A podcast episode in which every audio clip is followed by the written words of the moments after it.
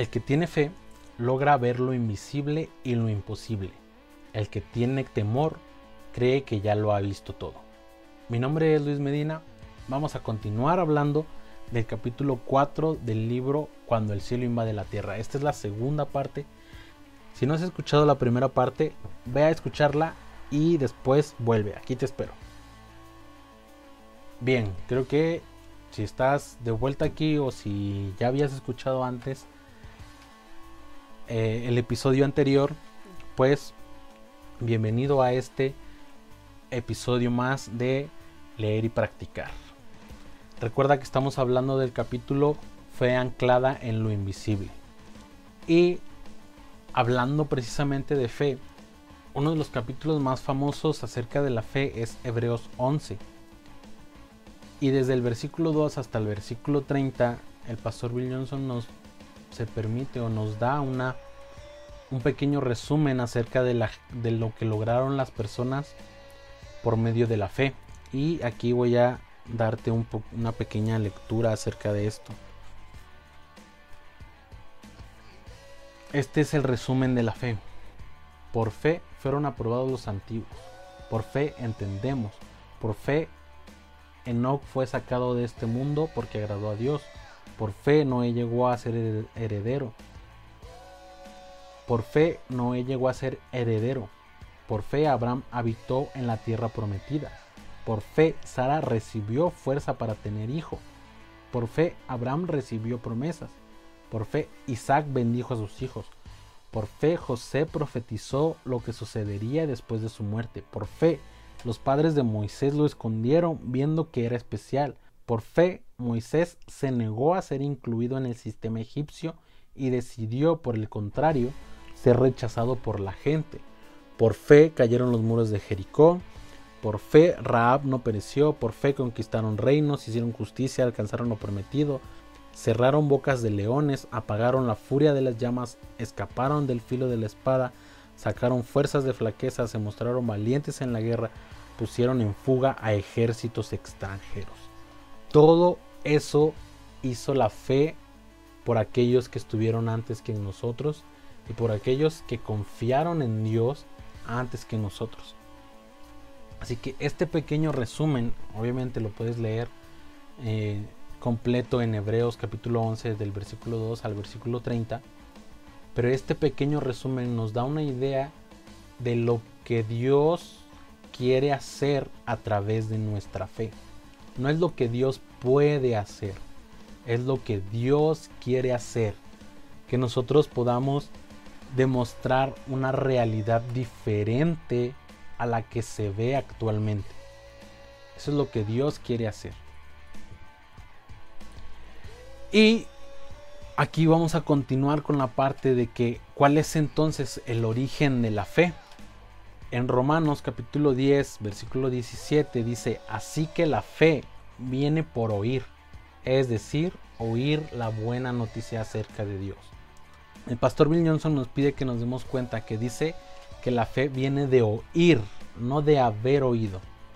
O sea, viene de escuchar en el presente no de haber escuchado allá en el pasado o no de haber este, escuchado lo que dijo, que dicen que Dios dijo para nosotros, no, no, tiene que ser lo que yo escuche. Cuando yo escucho a Dios, esto es de todas las maneras en las que Dios puede hablar, que puede ser a través de algún pastor, mentor, a través de algún maestro que está enseñando acerca de la, de la Biblia, que también puede ser a través de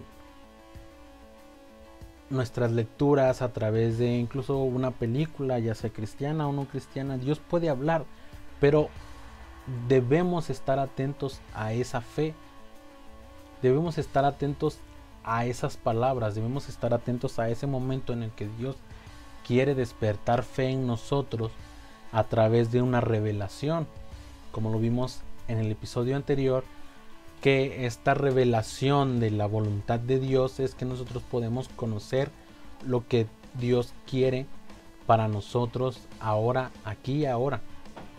Así que el pastor Bill Johnson dice, es el corazón que presta atención ahora, o sea, en el presente, el que está listo para que el cielo deposite en él la fe. Si yo estoy distraído a las cosas que Dios está hablando, porque estoy preocupado por otras cosas que creo más urgentes, entonces me pierdo la oportunidad de recibir fe de Dios. No voy a recibir fe si no soy capaz de prestar atención. Si no presto atención a la voz de Dios, no voy a recibir fe.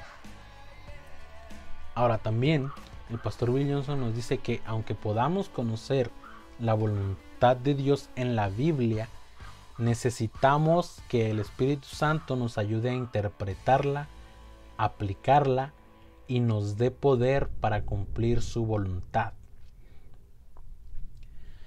Podemos conocer la voluntad de Dios en la Biblia. ¿no?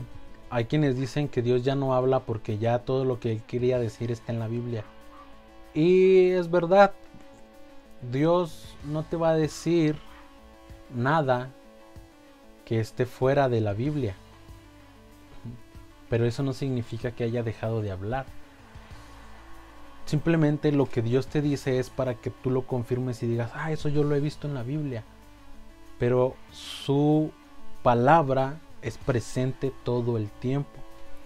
Entonces debemos nosotros aprender a prestar atención para recibir fe, para que el Espíritu Santo nos ayude a interpretar lo que dice la Biblia, para que yo pueda interpretarlo en el ahora, luego aplicarlo y luego de eso recibir el poder para cumplir la voluntad de Dios. Porque no solo se trata de conocerla, yo debo cumplirla a través del amor. Recuerden que ya también eso lo hemos visto. Luego el pastor nos lleva a hablar sobre el temor. Y nos dice que el mandato bíblico que más se repite es no temas. ¿Por qué? Porque el temor ataca la base de nuestra relación con Dios. ¿Cuál es la base de nuestra relación con Dios? Ya lo dijimos, es la fe. Yo adoro a Dios, recibo fe, entiendo la voluntad de Dios, recibo más fe, practico la voluntad de Dios, recibo más fe, pero entre todo este proceso, el miedo nos comienza a querer distraer. Cuando el miedo logra distraernos, se transforma en temor. Y el temor es una descomposición del corazón, dice el pastor Bill Johnson. ¿Qué significa? Que cuando yo tengo miedo es porque mi corazón está fuera de Dios o fuera de la voluntad de Dios. Entonces por eso debo entender que no es posible o no está permitido que yo me dé la oportunidad de sentir temor, no, no de no sentir miedo, porque el miedo a veces nos pone alerta, pero cuando ese miedo se convierte en temor, puede distraernos por completo y alejarnos de la voluntad de Dios. Así que esto es lo que quiero que entendamos, que nosotros necesitamos reaccionar en lugar de responder.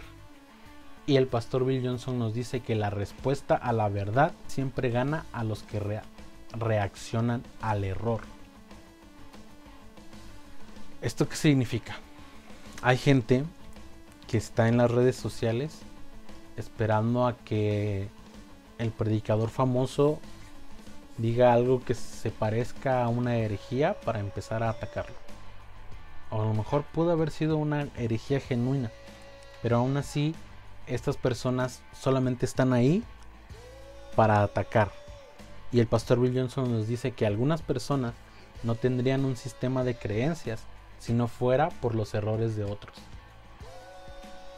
Cuando nosotros estamos esperando encontrarnos un error en la vida de una persona, lo vamos a encontrar porque nadie es perfecto. No importa si es famoso y tiene millones de seguidores o si es una persona a quien nadie lo conoce pero está este, todos los domingos en la iglesia. No, mm, ser más famoso, ser menos famoso no te hace más poderoso. Simplemente te hace más visible. Y obviamente si eres famoso tus errores se van a notar más, pero eso no significa que sean más grandes que los de la gente que se está fijando en el error. Y este es el detalle, que la fe ofende a los que se quedan estáticos. El cristiano que no predica va y le dice al famoso que es un presumido porque el famoso está haciendo algo y el criticón no. El criticón no hace nada y le incomoda que el que el pastor, predicador, evangelista, músico, cantante, este youtuber o quien sea que se haya hecho famoso le ofende que esa persona esté haciendo algo porque al estar haciendo algo demuestra que él no está haciendo nada. Y entonces se avergüenza de sí mismo, pero para no demostrarlo tiene que estar vigilando los errores de los demás. Por eso debemos tener nuestra fe basada en una realidad superior. Dice el pastor Bill Johnson que la fe atrapa la realidad del reino y a la fuerza, violentamente, la hace colisionar contra esta realidad natural. En otras palabras, la fe sabe que Dios va a hacerlo. Es lo que yo les decía hace un rato. No es que Dios pueda, es que Dios lo va a hacer porque Dios así lo quiere, pero se necesita la fe para capturar esa realidad. No se trata solamente de decirlo y dilo y dilo y dilo y dilo y dilo hasta que hasta que pase. No, no. Debe haber fe. Si no hay fe, no importa cuántas veces lo digas, lo declares, lo decretes, lo, lo que sea. Si no hay fe, se arruinó para siempre. Por eso es importante que tengamos oídos para oír. Ya lo vimos en Romanos 10, 17, que la fe viene por el oír y por oír la palabra de Dios. Entonces la naturaleza de la fe implica una relación con Dios que es actual. Por ejemplo, la vida de Abraham e Isaac. Recordemos que Dios le dio a Abraham un hijo ya en su vejez. Luego de un tiempo le pidió que lo sacrificara. Y Abraham, siendo un hombre de fe, lo hizo, decidió, decidió ir a hacerlo. Pero justo antes de que Isaac fuese sacrificado, Dios volvió a hablarle a Abraham y le dijo que ya no lo hiciera. No es que Dios está jugando a ver este con Abraham. No, no, no. Dios sabía que no le iba a permitir a Abraham que, que lo hiciera. Pero Dios también tenía una relación con, con Abraham y de esa relación Dios quería sacar el, el mayor nivel de fe posible de Abraham. ¿Qué tanta fe tendría Abraham? No estaba probando su fe, sino que estaba demostrándonos a nosotros que cuando escucháramos esta historia veríamos la fe tan grande que Abraham tenía, de que si Dios le quitaba a su hijo, asumiendo que Dios lo fuese a hacer, que claro que no es así, si en algún momento Dios decidía que Isaac debía morir, es porque tenía algo mejor para Abraham. Y Abraham estaba tan confiado en Dios que Dios podía hacerlo, que Dios lo haría, que era capaz de sacrificar a su hijo. Pero esto se basó en una relación en donde si Abraham ya no hubiese escuchado más a Dios, probablemente Abraham hubiera matado a Isaac y ya no habría escuchado a Dios decirle que no lo hiciera. Entonces, este es el punto. Si nosotros no tenemos una relación con Dios actual, en el momento presente, vamos a ser incapaces de escuchar la voz de Dios en las direcciones. A veces nos va a decir que retrocedamos un poco, a veces que avancemos, a veces que no nos movamos. Pero si no sabemos cómo, cuándo, qué es lo que Dios está haciendo, hacia dónde se está moviendo este su espíritu o cuáles son los tiempos, como vimos eh, al principio del episodio anterior, cuáles son los tiempos, no podremos conectarnos con Dios.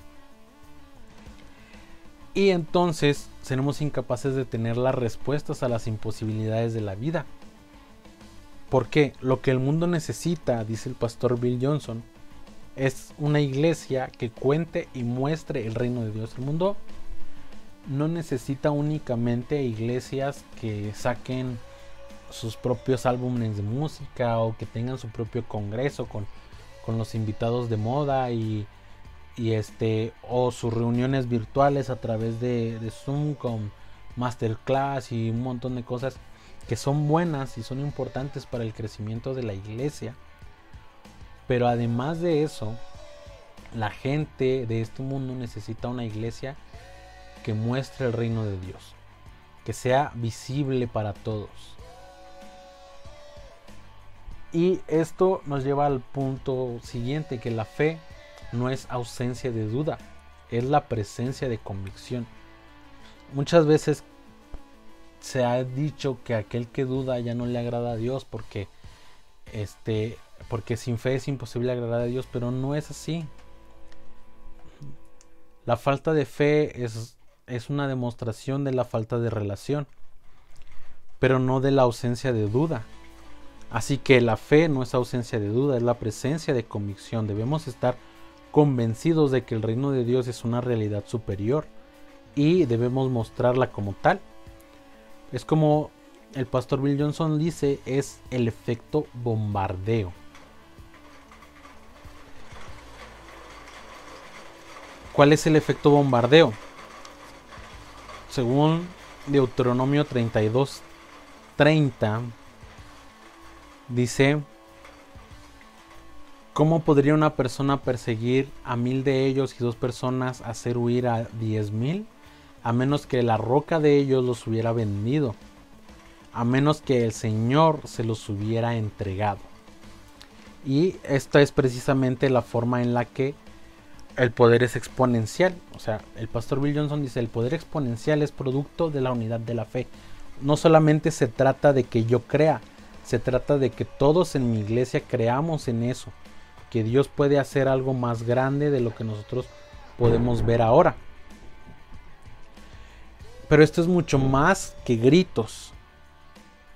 Y aquí vamos a entrar en un punto que me gustaría que pongan mucha atención. Los demonios conocen la diferencia entre aquel que es verdaderamente osado y agresivo porque tiene fe y otro que simplemente cubre sus temores con un comportamiento agresivo. Esto habla acerca de orar para echar fuera demonios. ¿Por qué? Porque los demonios existen, no es un invento.